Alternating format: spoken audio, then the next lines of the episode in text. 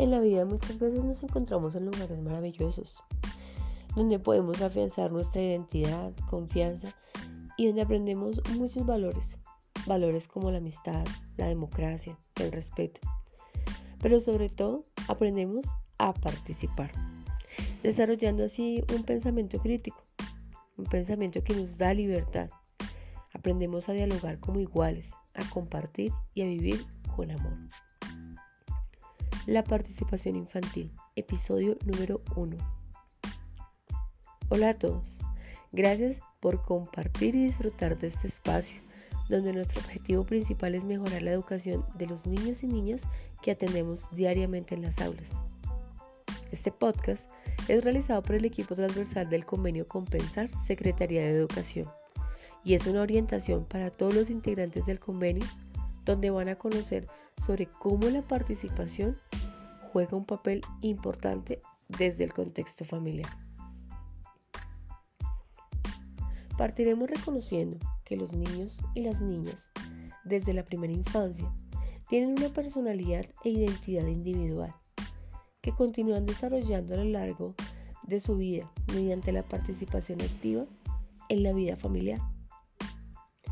Siendo así que la familia puede generar condiciones que visibilicen la participación y ejercicio de la ciudadanía desde la cotidianidad de sus hogares. Desde ese mismo afán de los padres o cuidadores por proveer las necesidades primordiales a partir de realidades y necesidades económicas, emocionales, sociales que viven cada uno desde los diferentes contextos. Los padres de familia o cuidadores son entonces eh, ese vehículo que moviliza la participación a través de la comunicación, la escucha, la observación de las capacidades y la identificación de las potencialidades de los niños y de las niñas. Desde la participación como un derecho y como ese sentido de lo humano.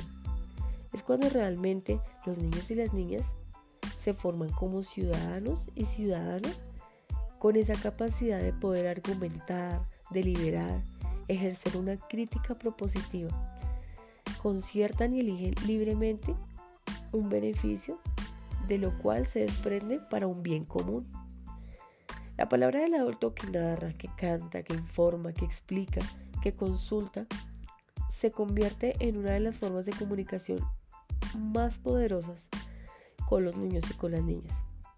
Desde que nacen es muy importante que hablemos con ellos, que los escuchemos, respetemos sus pensamientos y sentires sobre lo que les rodea, sobre las personas que hacen parte de sus vidas, como los hermanos, los abuelos, los tíos, los primos, sus vecinos, incluso con ellos mismos, frente a su desarrollo, sus normas, las rutinas, los límites.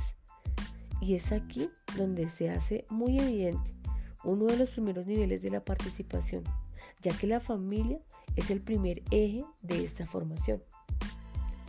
La familia que acompaña el proceso de formación debe desnaturalizar las certezas para dar paso a la incertidumbre, a la exploración, a la aventura y curiosidad, en donde el pensamiento creativo tiene un lugar para la imaginación, para la creatividad y la fantasía, para así poder abandonar esas prácticas de poder y autoritarismo, que lo único que nos generan es que haya una obediencia, una sumisión y un abuso, que se traduce en conflictos y nos aleja realmente del concepto de participación.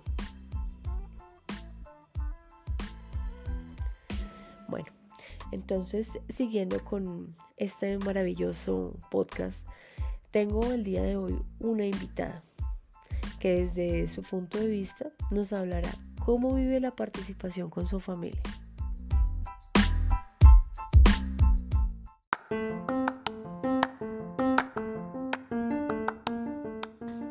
Mm, yo pinto y juego y veo tele y también juego con mis muñecos y bailo y canto.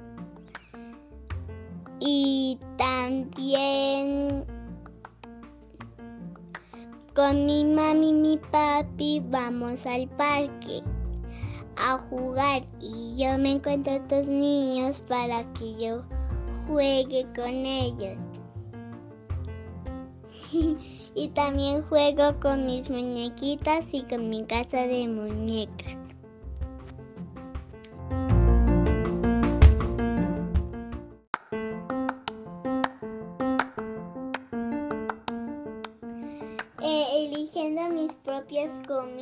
Y también me dejan ser libre y, también escojo mi, mi, mi cualquier vestuario que yo quiera y pues también eh, yo también cuando este pongo cada emoción eh, jugando, pintando, bailando, todas esas cosas.